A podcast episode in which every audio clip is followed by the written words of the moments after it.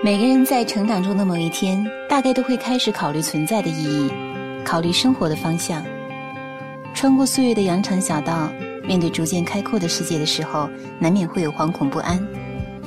而时代在发展，传统在脱节，理性化的时代里，纵然穿梭着满天的人生大道理，熬着四处飘香的鸡汤，或许都无法掩盖很多人内心里那一丝丝细微而又突兀的困惑。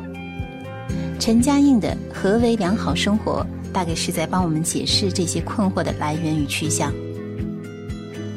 书名隐隐透着一股小滋味儿，以为又是一本教导人如何优雅生活的指导书。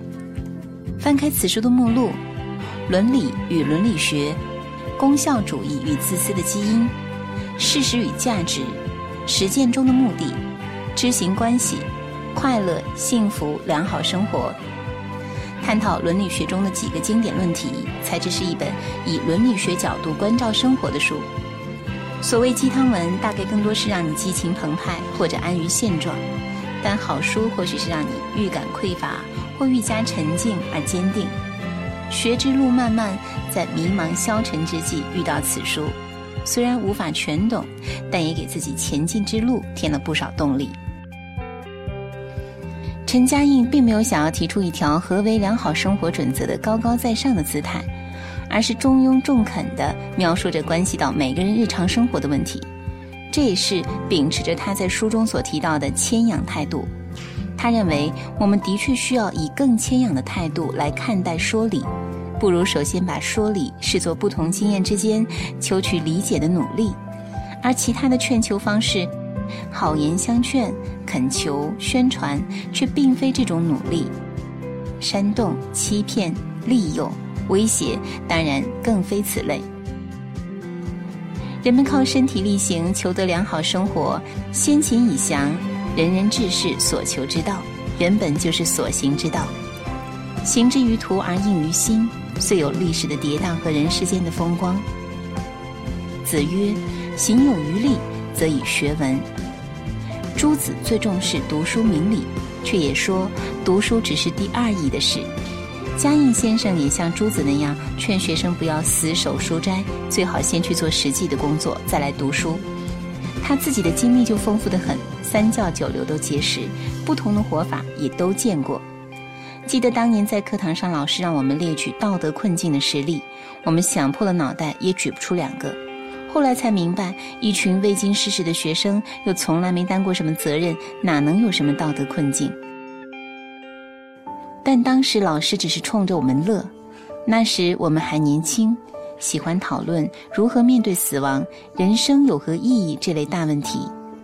何为良好生活？说人生的问题没法一揽子解决，只能与一二知己就事论事。陈嘉映先生将人世间的修行比喻为说话，以此辨明行与知的关系。行为、行动一端连接于欲望与冲动，一端连接于伦理系统。说话总是用某种语言说话，我们本来是在说一件事情，但同时就展现了用来说话的语言系统。有德之行在做事的同时，也在展现这个伦理系统。伦理系统是在历史中先行形成的。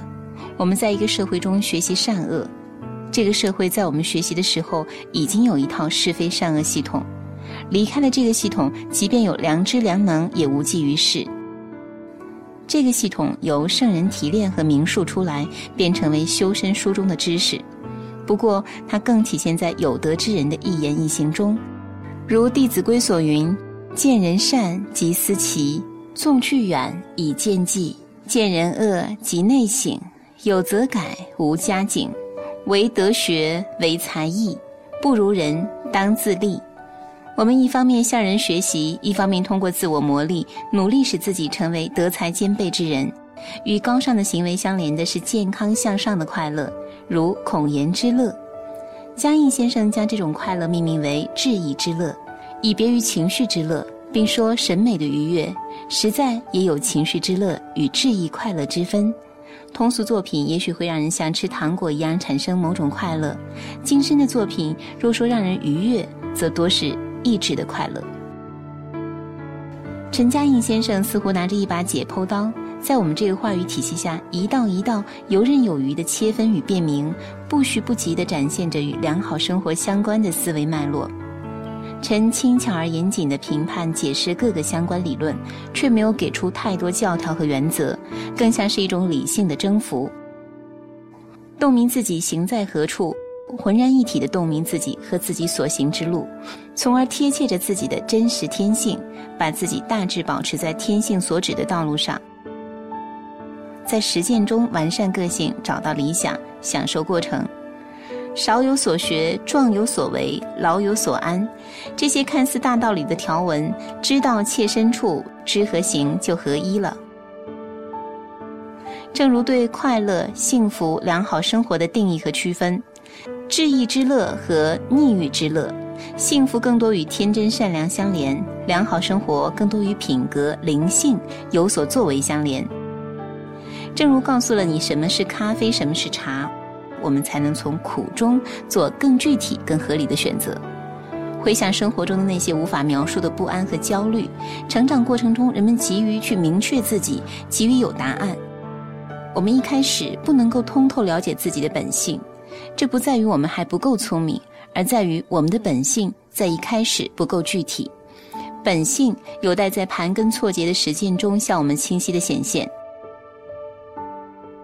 在渴望怀念或古代或隐居或武侠生活的日子里，我们或许没有意识到，这是因为我们这个时代的意义的流失等等。我该怎样生活这个问题，不只是人生道路之初的问题，而是贯穿人的一生的问题。这个问题主要不是选择人生道路的问题，不是选对或选错人生道路的问题，而是行路的问题。知道自己在走什么路，知道这条路该怎么走，我们是否贴切着自己的真实天性行路？在最初选择人生道路的时候，没谁一开始通透了解自己的本性，了解周边环境，并预见环境的变化。我们一开始不可能通透了解自己的本性，这不在于我们还不够聪明，而在于我们的本性在一开始不够具体。